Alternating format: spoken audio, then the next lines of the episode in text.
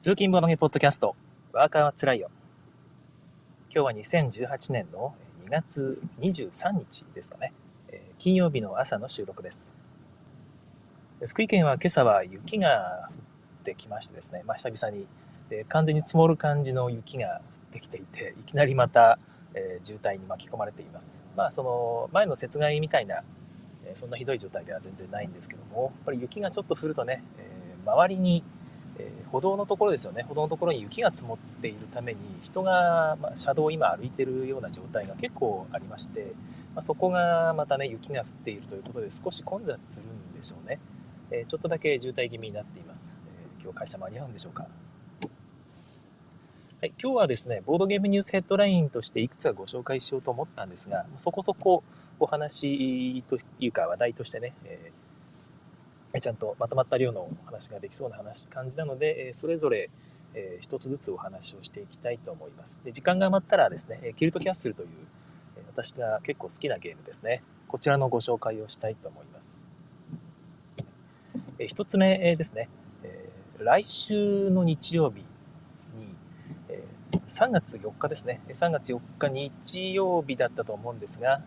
福井県の敦賀市にあるヘクスインゲームズというボードゲームカフェですね、に、えー、ですね、大阪周辺の皆さん、ボードゲームデザイナーの皆さんが集まって、敦賀ボドゲ会議というのが開かれます。こちらはトイドロップのハチスカさんが主催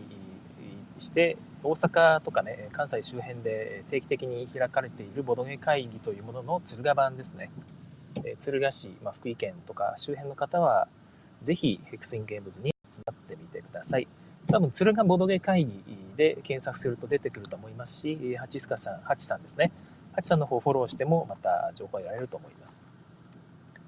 えー、敦賀ボドゲ会議第1回はですね、2年ぐらい前に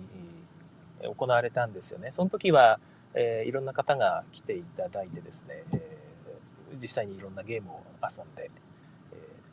ー、結構刺激がありましたよね。やっぱり新作のゲームを持ってきて、まあ、それに対してみんなであやこや言う。新作っていうのはもちろんあの自分で作った自作ゲームのですよね。えー、確か、えっ、ー、と、コプラスの前身みたいなやつですね。あの頃はまだネオンと言われていたゲームですよね。こちらもテストプレイされていて好評だったのを覚えています。そんな感じで新作が遊べるかもしれませんし、デザイナーの皆さんともね、えー、なんかつながりができるかもしれないので、特にゲームデザイナー前提というわけではないということがありまして、ぜひ参加していただけると面白いなと思います。えー、来週日曜日3月4日ですね。え多分お昼ぐらいからなのかな、えヘクスインゲームズさん自身がお昼からだと思うので、え朝普通にね、お家出ても間に合うんじゃないかと思います。夜ご飯もし遅くてもいいんであれば一緒に敦賀ラーメンを食べて帰りましょう。8時ぐらいからしか屋台が開いてないんですがすぐ近くのね歩いて行ける場所に屋台ラーメンありますからそこで遊びましょう私もそこで、えー、ラーメン食べるのが楽しみで行こうと思っているんですけども一応なんか新作ってわけじゃ全然ないんですが適当に考えた、えーオリジナルアイデアゲームみたいな 3日ぐらいで考えたやつを持っていこうかなと思ってちょっと考えてるんですけどちょっとなんかまとまらないんですよね、まあ、間に合えばというところですがこの感じだと間に合わないかもですね、えー、毎日やっぱポッドキャストやっているとそっちの方に気が取られてですね集中する時間がなかなか取れないんですよね。本気でやるんなら来週はポッドキャストお休みにしてちゃんと考えた方がいいのかな。でもまあお休みにしたら思い浮かぶなんてもんでもないですからねゲームアイデアっていうのは。はい、えー、まあ、そんなところです。ぜひ、えー、皆さんいらしてください。はい、もう一つはですね、ボードゲームのアイデアコンテストがまた開かれます。ディアシュピールさんとボードゲーマーさんですね。ボードゲーマーというボードゲーム情報サイトがありますけども、この2つが協賛で、ボードゲームアイデアコンテストが開かれます。で協賛企業がついていまして、なんと不動産検索サイトのライフルホームズさんですね。こちらが協賛団体として第1回の、えスポンサーになっています。だから一応その10ですね。衣食住の住まい住まいをテーマにしたゲームアイデアを募集するということみたいですね、え優勝賞金20万円。さらに、え商品化された場合はロイヤリティが支払われるということみたいです。で商品化された場合やと書きましたけど、優勝商品は多分必ず商品化されるのかな？商品化できないような作品は優勝商品に選ばれないのかもしれません。で、また、準優勝として10万円だったかな？で、えっ、ー、と、佳作に1万円と書いてあるので、複数選ばれるのかもしれません。まあ、こんな感じでテーマを決めてもらえると逆にアイデアがね、なんか湧きやすいっていうのあると思うんですよね。とても良い企画だと思います。でこういうテーマありきスポンサーがつくというゲームの場合、まあ、一体どういうふうにゲーム考えていけばいいのかっていうところがあると思うんですけどちょっとですねその審査員とかその後ゲーム化してゲーム化した後にこのライフルホームズさんがどう関わってくるのかっていうのがちょっと見えないんですよね。そのライフルホームズさんがなんか反則品としてね、えー、販売促進用の品として使うということなのであればルールはめちゃくちゃ簡単にしなきゃいけないわけですよ。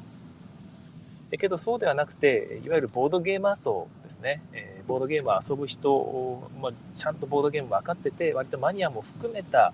え、この層にライフルホームズの存在を知らしめたいだけで、え、それ以外の用途には考えてないっていうことならば逆にねちゃんとしっかりしたゲームにしないとダメででその辺の最終的な目的がちょっと見えなかっ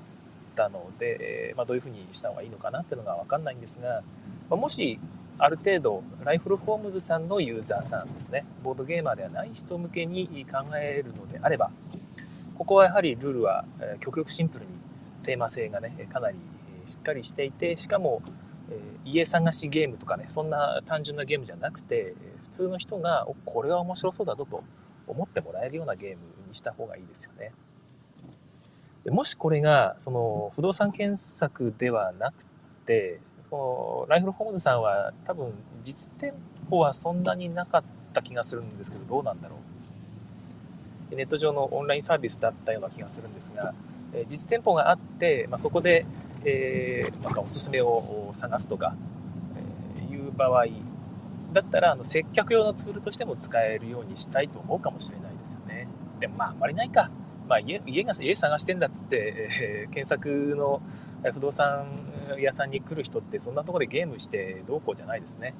えー、自分が思ってるのがお家を作る新築ですね。新築のお家を作りたいという人向けの、まあ、内覧会とかありますけども、まああいうとこで、まあ、どういうお家作りたいんですかっていうのを調べるためのツールとしてなんかねゲーム使うとか、まあ、そういうものがあってもいいのかなとは思います日々思ったりもしているんですけども、まあ、そんな感じでなんかねツールとして使うならばまた違った切り口が必要になるかなということを思っています今回はどうなんですかね多分後者というかあのボードゲーム界隈の人にこのライフルホームズというものを知ってもらいたいということなんですかね。はい。審査員に誰が加わるかですよ。うん、ボードゲームさんだけが審査して、えー、結果こういう面白いものできましたよって、えー、ライフルホームズさんに伝えるだけということならば、ちゃんとしたね、えー、ボードゲーマーがうなるようなゲームを作んなきゃいけないですよね。はい。えというわけで、えそういうボードゲームコンテストが開かれていますということでした。締め切りごめんなさい。えー、調べてないな。えー、どうだったっけ、えー、締め切りが、先ほどちょっと調べたんですけども、ボードゲーム、名前がボードゲームグランプリというみたいですね。第1回なんでしょうかね。第2回、第3回ってあるんでしょうか。一応、昨日からまだね、応募フォームが開始されたということで、えー、そうですね、ちょっと詳しい情報がそこまでまあ出てないのかな。うんサイトの方見ても締め切りが書いてなさそうですね。はい。ちょっとごめんなさい。書いてあるかもしれないんですが、ちょっと見当たりませんでした。まあ、あ多分書いてあると思うんですけど、どっかに。はい。えー、そんな感じのコンテストです。3つ目の話題がですね、えっ、ー、と、あ、そうだ、その前にコメントをご紹介します。はい、滝沢正和さん、おはようございます。こちらはまだ聞こえていませんということで、えー、多分やっぱり、あれかな、最初にスタートボタンを押す前に、一応、まあ、スタートボタンというか、ポッドキャスト、G キャストを始めますって言った後に、スタートってボタンを押すまでの間ですね、えー、セッションを開始したけどまだスタートしてないって状態が3分間ぐらいいつも僕はあるんですよ。この3分間がひょっとして遅れにつながっているのかもしれないですよね。うん、で今は聞こえていらっしゃるみたいです。はい。えー、なおさん、いつもありがとうございます。おはようございます。5分経って聞こえましたと。えー、富良野は大雪です。わー、えー、まあですね、えー、全国各地大雪みたいですよね。東京の方もちょっと今日は雪が降るかもということみたいです。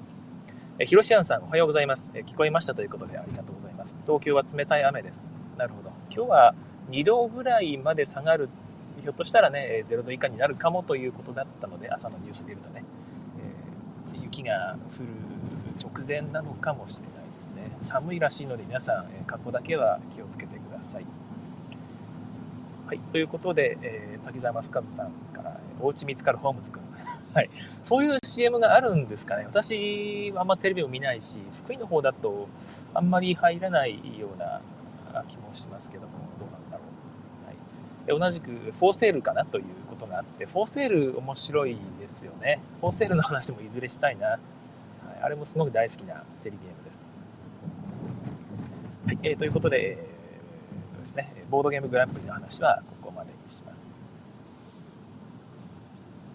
え次の話題は、あとですね、昨日だったかな、え、オンラインで見かけた話題ですね、アナログゲーム療育をされている松本太一さんという方がいらっしゃってですね、いつも非常に下に飛んだお話をされているんですけども、えー、療育というのは私もね、定義をよく知らないんですが、え、主に、えデイサービスですね、放課後の子どもたちを見てあげたりとかいうサービスがあるわけですけどもその中でその発達障害の方とかね子どもさんとかを対応して、えー、まあなんかまあ改善していくのかよくわからないですけどそういう対応されている方みたいですそれにボードゲームをこう利用するということですよね。でその中でこういうエピソードがありましたというご紹介がありました。でお化け屋敷の宝石ハンターという KDJ っていうかキッズゲーム大賞を取ったゲームがあるんですけどもこちらを遊んでいて、えーまあ、子供たちがこうみんなで遊んでいる。で一応大人が監督者としてその場合はその松本太一さんが監督者としてついていたという状態だったみたいです。なんかあの療育の場ではこういうふうにねちゃんと大人が周りについてケアしてあげるのが大事だということを松本さんいつもおっしゃっていますね、えー、今回もそういうふうに対応されたんだろうと思いますが、まあ、その時にあれ協力ゲームなんですよ。お化け屋敷の宝石ハンターって。でどんどんほっとくとどんどんお化けがお化けがね部屋の部屋中に増えていってですねうまく時間内に時間内というか、まあ、ある特定のターン数ですかね。もしくは増えすぎるとダメなんだから、えー、増えるとどんどんどんどん爆発的に増加していくのでそうなる前に、えー、少しずつ退治していくという。パンデミックというゲームに少し近いところがあるかもしれないですね。と言いながら私やったことないんですけども、はい。えー、そういうゲームがあると。そこのゲームを子供たちでやっている時に子供ですね。A 君とすると。この A 君が、えー、ルールもちゃんと分かっていると。でゲームを、えー、どういうふうにしたらクリアできるかも分かっているんだけど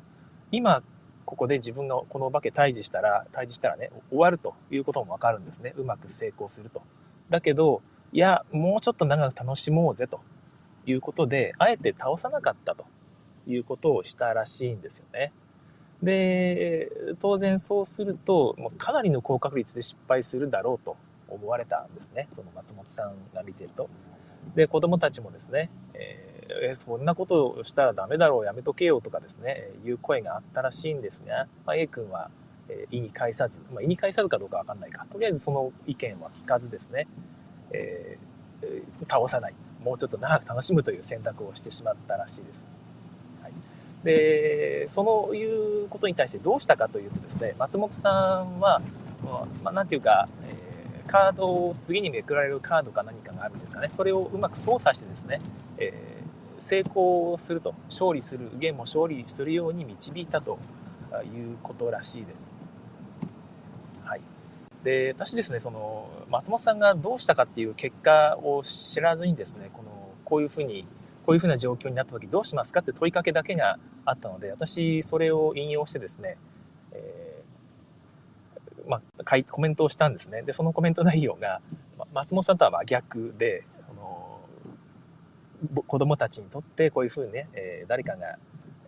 と割と自分勝手な行動をした結果失敗するっていう経験は、まあ、それはそれで、えー、とても良い経験になるんじゃないかと思いますと。で一応自己ケアとして、えー、どうして、えこうなってしまったのかというのを A 君自身が自分で分かるようななんつかそのアフターケアっていうのがあってもいいなただその時に本人責めるような形にはしないようにしてあげたいですよねっていうことを書いたんですよね。で、まあ、それは別にそれで良かったんですけどもそれそこから先ね松本太一さんのそういえばその後どうなったんだろうと思って見に行ったら、まあ、役のことが、え書いてあってびっくりしたっていう話なんですけどももう確その松本さんのご意見によるとですねあの子供たちがもしここでねそのまま成り行きに任せて、えー、失敗してしまった場合どうなるのかというところがですねかなりの高確率で他の子どもたちが A 君を責めるだろうと。で A 君はこの自分が言われてね傷つくしそのそれによって反省してね次はこうしてやろうとか思う可能性は低いんじゃないかと思ったようです。でもっと言うとですね A 君はそのみんなから責められることまでも想定してですねわざと意地悪をしただけでこの意地悪をした人に対してですねみんながこうなんでそんなことすんだよなんでだよなんでだよって、ね、責めるっていうのはある種ご褒美になってしまう。わかりますかね、えー、そういう感じの人はいますやっぱり、えー、大人になってもそういう人の感じの人はいますし、まあ、子供の頃を、ね、こじらしてしまうとそんな感じになってしまう子ってやっぱりいるんですよ。でだからまあ、そういう子どもの思惑に乗ってしまうよりはその平穏無事に終わらせてみんなをねわーっと盛り上がらして、まあ、ゲーム面白かったねで終わった方が、まあ、あの確実であるということをおっしゃっています。結局、ま、それでね A 君が反省してみんなからこんなに言われるのは辛い辛いっていうかね、えー、良くなかったと、えー、こんなことはこれからやめようって反省するような不確実な、えー、状況えよりもですねでそれでその不確実な条件が起こらなかったらもうみんなは責めるし A 君は拗ねるしボードゲームは面白くないってことになってしまうというですねそういう可能性もあるわけですよ。だそんなギャンブルをするよりは確実にちょっとズルをしてでもですねそういうふうにした方がいいっていうお話があってですね、まあ、非常に納得できましたよね。なるほどなという気がします。で私自身もその子供ちっちゃい子供とね遊ぶ時にそういう感じで勝たせるというか気持ちよく終わらせるって選択をすることがあるんですね。でただその松本さんの場合は特にね松本太一さんの場合は特にあのアナログゲーム療育ということでまた目的が少し違うはずなんですよね。その対応する子どもたちの性質もちょっと違うでしょうし、えーまあ、その目的するとこも当然違うということで私の単なる子育てという普通にね子供とゲームしてるような状況とはちょっとまた違うと思うんで、えー、あれなんですけど私はやっぱりなるべく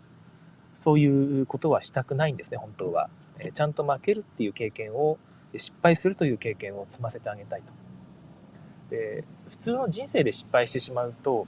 ボードゲームって、えー、あボードゲームじゃない。人生で失敗してしまうとすごいダメージがでかいじゃないですか。人間関係がね。本当に崩れてしまう、えー、誰かが裏切った結果ですね。お金が本当になくなってしまうとかですね、えー、そういう失敗をする前にボードゲームで、まあ、疑似的に失敗しておくっていうのはそこの言ってみれば何度も出てくるこのマジックサークルの中だけの世界で閉じているんですね。非常に安全なはずで、え、そこで終わるっていう方が、え逆にえいいなんかその終わられるっていうのがメリットであると思います。そこで失敗できるっていうのは非常に良い経験になると私は思うんですね。でだからうまいことねソフトに失敗させてあげることができればそれはやっぱり良いことで、えー、まあうまくズルをして勝たせるっていうのは何ていうか緊急回避的な手段だなと私は思います。そのその自分がやってるようなゲーム会ですとかね、え子供相手のゲームの目的からすると、まあ、そういうふうにできるのが理想だなという気はします。まあ、そうは言ってもなかなかねそうはいかないことはあるので、えー、あれですけども、はいえー、そんな風なことを思いました。皆さんはどうですかね？この辺難しい問題ですよね。うん、本当にそれでね負けてボードゲーム嫌いになっちゃうと良くないんですよね。でボードゲーム負けから何を学べるかっていうテーマってまた一つ面白いなと思うので、どこで、お話できればなという気はします。はいえー、3つ目の話題に行こうと思うんですが、もう結構喋ったな。キルトキャッスルの話、できないな。うんと、キルトキャッスルの話にしましょうかね。もう一個の話題用意していたんですが、来週の方に回しましょう。はい。えー、キルトキャッスルというゲームがあります。ブルクハルトですね。ギュンター・ブルクハルトが2016年に出したゲームで、私結構好きなんですけども、あんまり話題にならなかったというかですね、どうなんでしょうね。なんかその、地味に面白い。どこのサイレビューサイトを見てもですね、ガチ、ガチながらじんわり面白いゲームだというような、なんとも煮え切れないこうですね、コメントが書かれているんですよね。で、私の感想を言うとですね、えー、ガチですけど、じんわり面白いゲームです。確かにそういう感想になるんですよね。なんていうか、でもすごい好きなんですよね、このゲーム。で、すごい好きなのに買ってないんですね。で、買うタイミングを逸してしまったわけなんですけども、まあ、どういうゲームかっていうのをご存知ない方もいらっしゃると思うので、簡単にご説明します。キルトキャッスルは陣取りゲームです。盤面が何マスぐらいだったか ?10 マスかける10マスぐらいだったと思うんですが、もうちょっとあったかな ?13、13ぐらいあったのかな、まあ、それぐらいのマス目のマップが、正方形のマップが、まあ、盤の中央にありますよという状態です。で、その周囲にですね、そのマス目の幅と同じサイズのもっと、ごめんなさい、12マスもなかったかな？めちゃくちゃ大きいですよね。あのミニユーロサイズのカードだったと思うんですが、その幅のマス目ですね。そのマス幅のマス目が、まあ、盤面にこう敷き詰められていると。えー、マス目状ですね。で、その周囲のところですね、ヘリのところ、ボードのヘリのところにカードをこう置いておくんですよ。ちょっとね、写真見てもらわないとわかんないな、これ説明しづらいんですよね。えっ、ー、と、ボードの周囲が、まあ、そのトラックになってるみたいなイメージです。実際にトラックがあるわけじゃないんですけど。で、自分の色のカードをこう置いて、それをこう、一つ隣のマスにこう、時計回りに進めていくと、その列に自分の色のコマはどこかに置けるっていう感じの陣取りです。で、ボード上に置いた自分のコマの色がですね、縦横につながっていると、そのつながっている数分のお金がですね、決算のタイミングでもらえますということなんですね。で、お金一番持っていた人がゲーム終了時に勝ちという感じなんですけども、えー、ここの部分のメカニクスがかなり独特で、えー、まずカードが自分の色のカードがあるって言いましたよね。でこれが各自6枚ずつじゃあ2枚ずつだったかな？2枚ずつあるですね、えー、プレイヤーが2枚ずつだったかな？1枚ずつだったかな、まあ、ちょっと忘れましたけど自分の色のカードがまず何枚か出ていると。でそれ以外にも相手の他のプレイヤーの色と自分のプレイヤーの色っていう2色入ったカードっていうのもあるんですね。でそれを1枚ど盤面上の盤面っていうか盤のへりにこうと並んでいるカードがあるんですけどそのカード1枚選んで、え半時計回りに進めると。で進めた先で、え置いたらですねそのカードに、え1色だけしか書かれていなければその色のプレイヤーが、えその置いたマスのところ1列ですね。その列のどこかに置くと、まあ、どこかっつってもちょっとこれもルールが制限があるんですが、えー、置くと。で2色書かれていたら、えー、そのその2人ともが置くっていう感じなんですね。一応順番があるんですけど。そのルールだけでも独特なんですけどもだからガチガチですよね、えー、運要素がないと。誰かがこれを置いたら確実にここに誰かが置くということがどんどんどんどん決まっていくということで何を選択するかっていうのが本当に悩ましいゲームなんですがこれがすごく面白いと思うのがですねカードを動かしカードを選択して時計回りにね盤面のへりをねこう動かしていくんですけどそこで動かすカードが自分のカードじゃないんですよ。他人のカードを動かしてもいいと。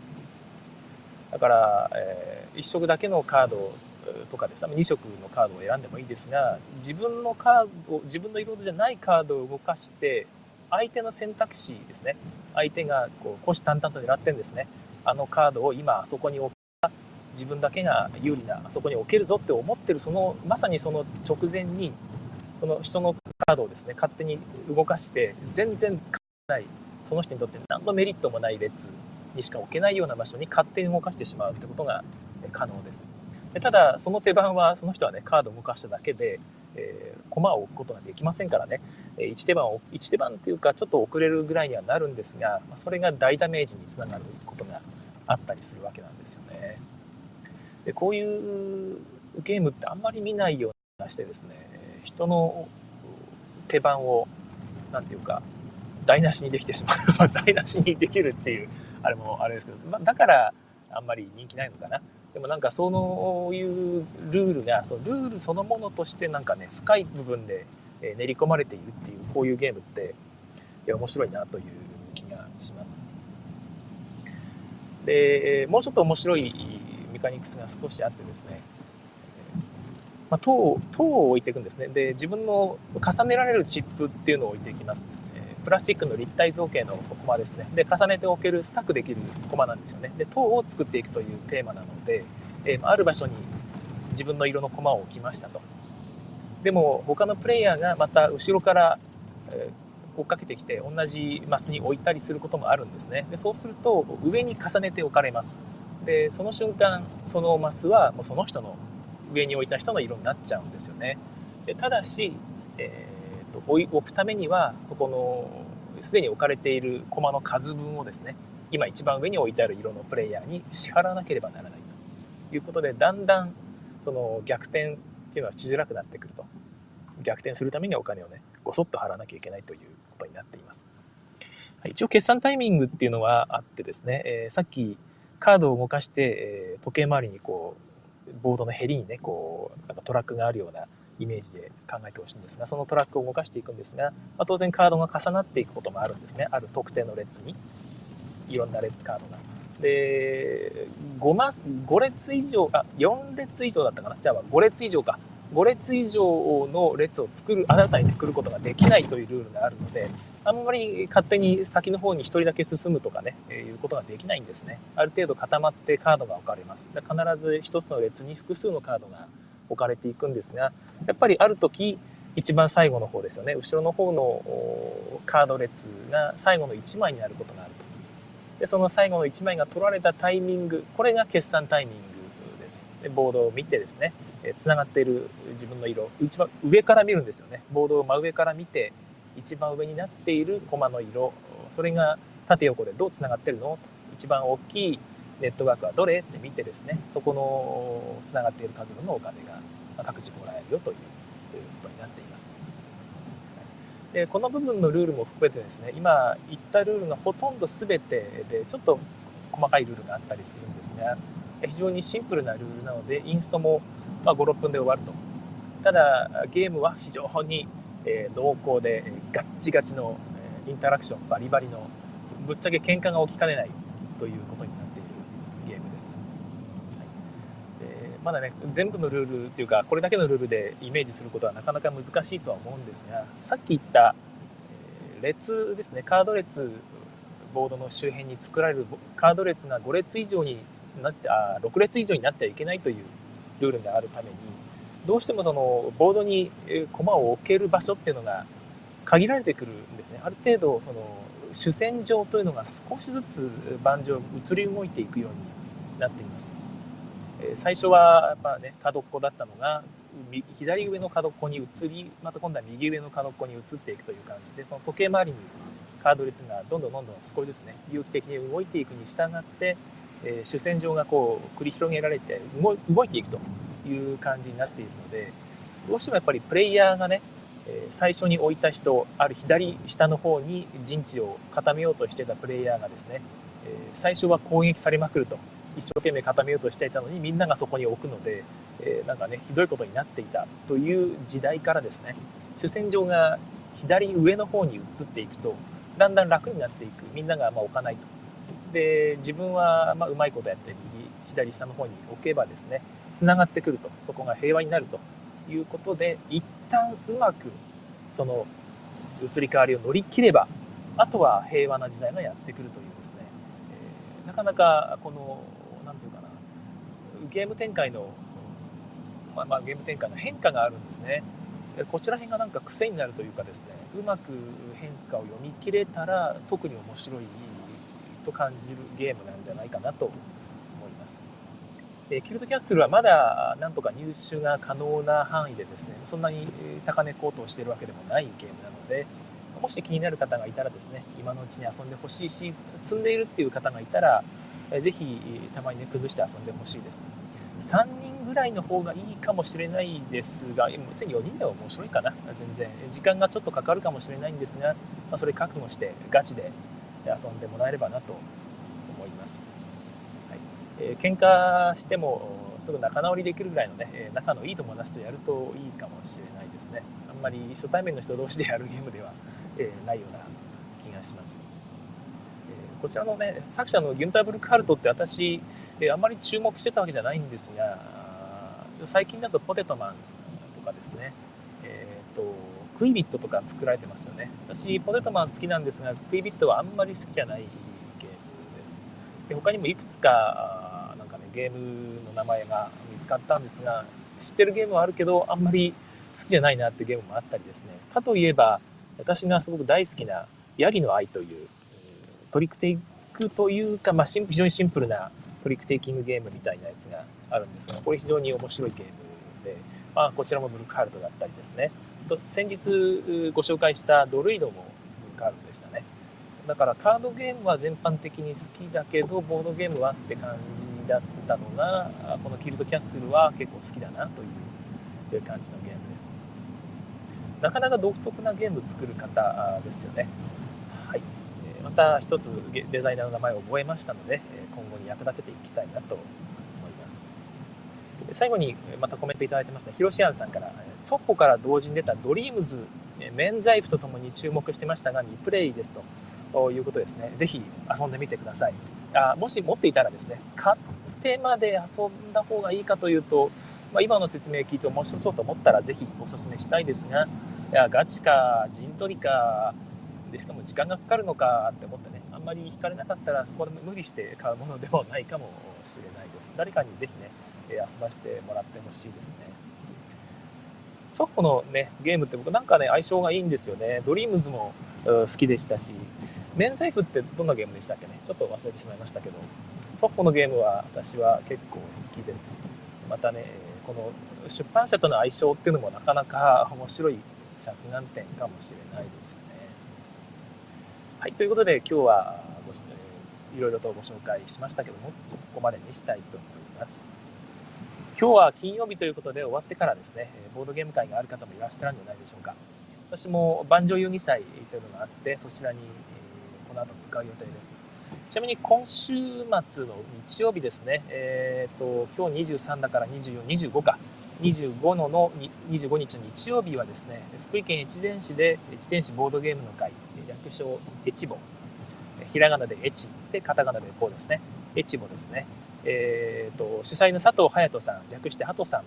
がですね、えー、ツイートで多分紹介されていると思いますので、もしお近くの方、近隣の県の方ですね、滋賀県とか石川県とかもですね、含めて近隣の方足を運べるようでしたらぜひ来てください。朝の9時からですね夜中の9時までやっているんですね。だから割とがっつり遊べると思います。参加費も300円だったかな200円だったかな。その参加者によって変わるのかな、えでしかも初めて来る方は無料ということでハトさんが、え定期的に買われている各国の各国の新作ゲームとかもね持ち込まれる予定です。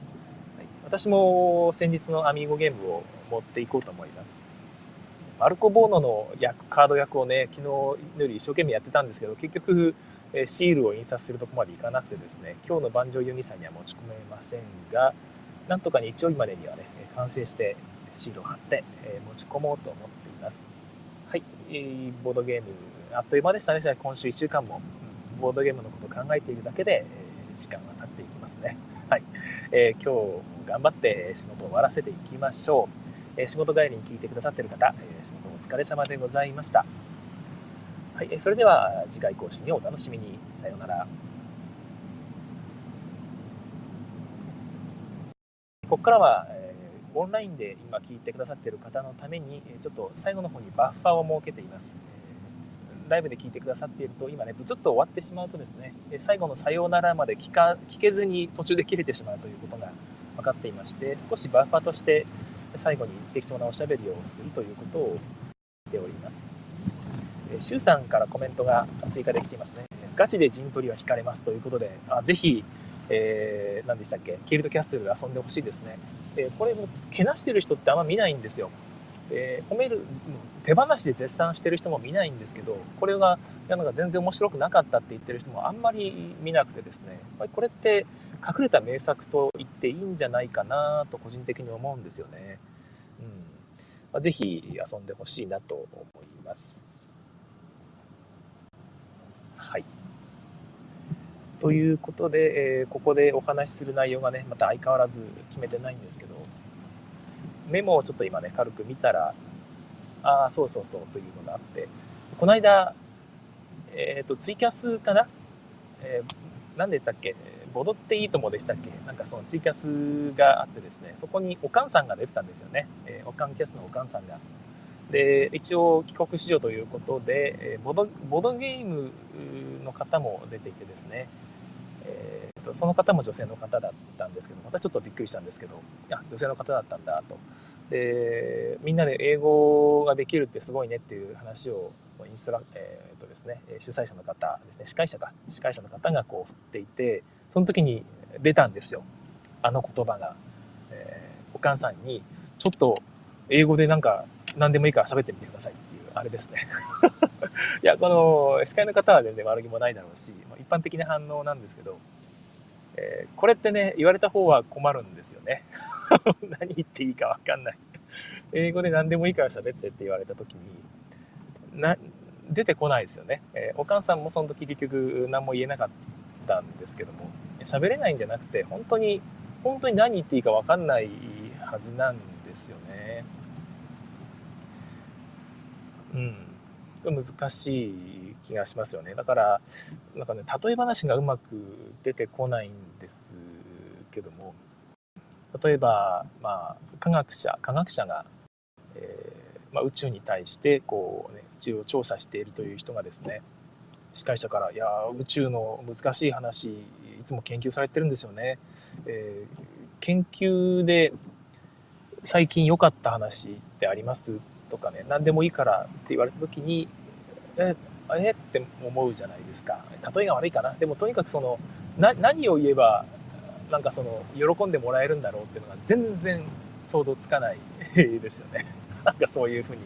来られた時にねあれはなかなかその英語何でもいいから喋ってっていうのは基本的には振っちゃいけない、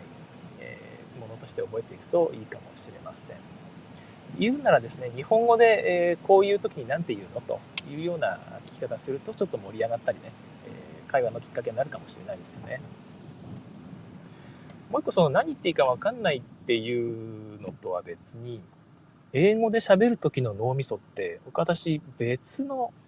脳が動いているような気がするんですよね。あのもちろんその第二言語としてってことなんですけどもで私も英会話クラスで英語をしゃべる訓練っていうのをしたんですけどもそうすると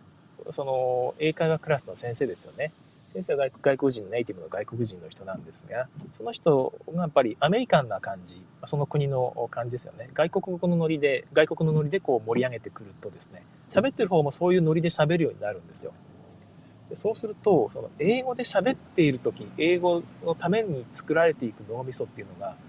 えー、人格がそこに引っ張られるというんですかね、えー、なぜかノリのいい人間の人格がその言語の脳と同時に作られていくような気がするんですよね。えー、皆さんそういう感覚ってないですか？あの英語を喋っている状態だとなぜか気分がハイになるというかですねハイになった状態でないと 英語を喋れないというかですねでとにかくそのもう一人の人格が、えー、自分の中に生まれているかのような別の言語を喋っている時はですね、えー、感覚がある時があります。でそうなるとその英語で何か喋ってって言われた時に今日本語喋ってるのに？時に頭を英語モードに切り替えなきゃいけないじゃないですか。そうするともう一人の自分を呼んでこなきゃいけないんですよね。でしかも呼んできた後に完全に切り替わるのはいいんですけど一瞬だけじゃないですか。一瞬だけ人格をまた憑依させてまたヒュッと戻すっていうようなことは多分簡単にはできないんですよ。えー、まあ、そういうのもあって突然なんか喋ってって言われた時に言えないのか言えないのかなっていう気がします。単純に翻訳するとかね、え、いうようなことだったらば普通になんか勉強の勉強に使ってる時の脳みそを使って翻訳するっていうようなことができるんでしょうけど普通に日常会話として英語をしゃべるモードに切り替えたかったら、ま、そういうふうな手続きを脳でこうやらなきゃいけないんじゃないかなという気がするんですよね。まあ、そうじゃない人もいぱいいると思うんですが少なくとも自分はそういう感覚があるのでまた難しいなという気がしました。はい、どうでもいい話題でまた10分ぐらい喋ってしまいましたね。えー、ここら辺で、えー、今日は終わりたいと思います。今日も聞いてくださった皆様ありがとうございました。えー、それではさようなら。